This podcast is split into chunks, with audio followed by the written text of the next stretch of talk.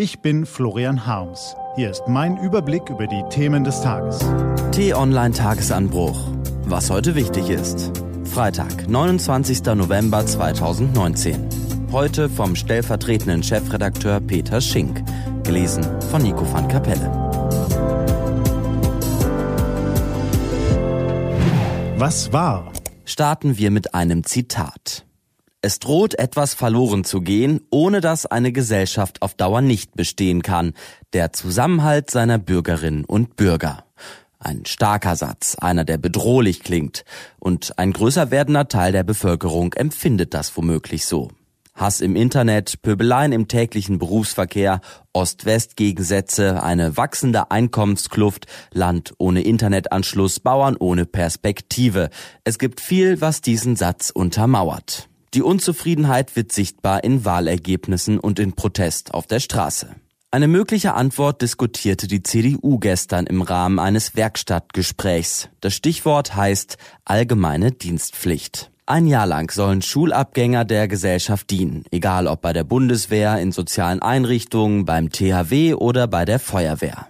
Der Vorschlag ist verfassungsrechtlich umstritten. Selbst innerhalb der CDU ist eine Mehrheit unsicher.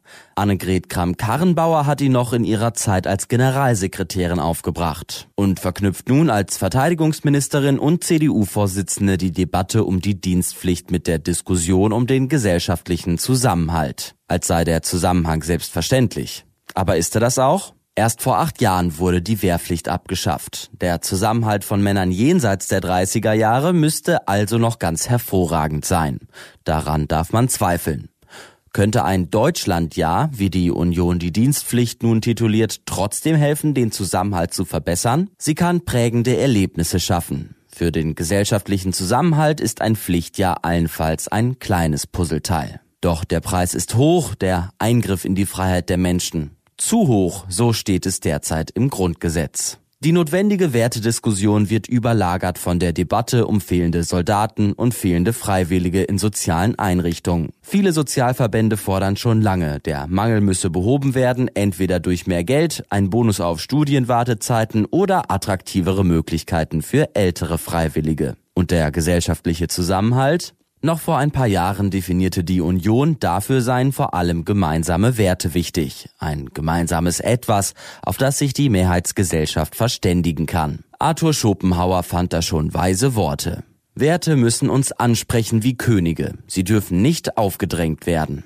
Meint, Werte lassen sich nicht lehren, sie lassen sich nur täglich erleben. Was wir vorgelebt bekommen, das prägt uns. Familie, Freunde, Vorbilder in der Umgebung, der Arbeit, auch in der Gesellschaft, Politik, Sportler und Künstler und natürlich auch der Einfluss durch täglichen Medienkonsum und das Netz. Was folgt daraus?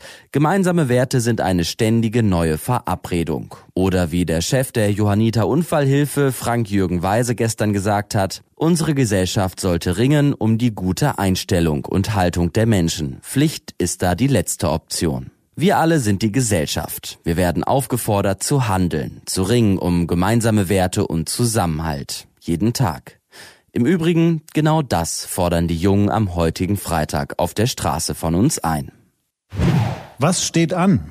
Genau, es ist Freitag. Fridays for Future ruft heute zum vierten globalen Klimastreiktag auf. Außer dem Thema in der T-Online-Redaktion, die Alternative für Deutschland sucht die Alternative für Gauland und am Samstagabend um 18 Uhr gibt die SPD ihre neuen Vorsitzenden bekannt. Diese und andere Nachrichten, Analysen, Interviews und Kolumnen gibt's den ganzen Tag auf t-online.de.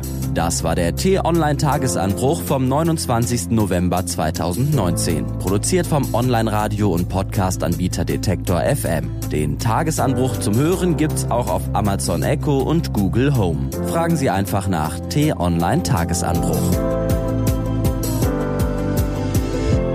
Ich wünsche Ihnen einen frohen Tag. Ihr Florian Harms.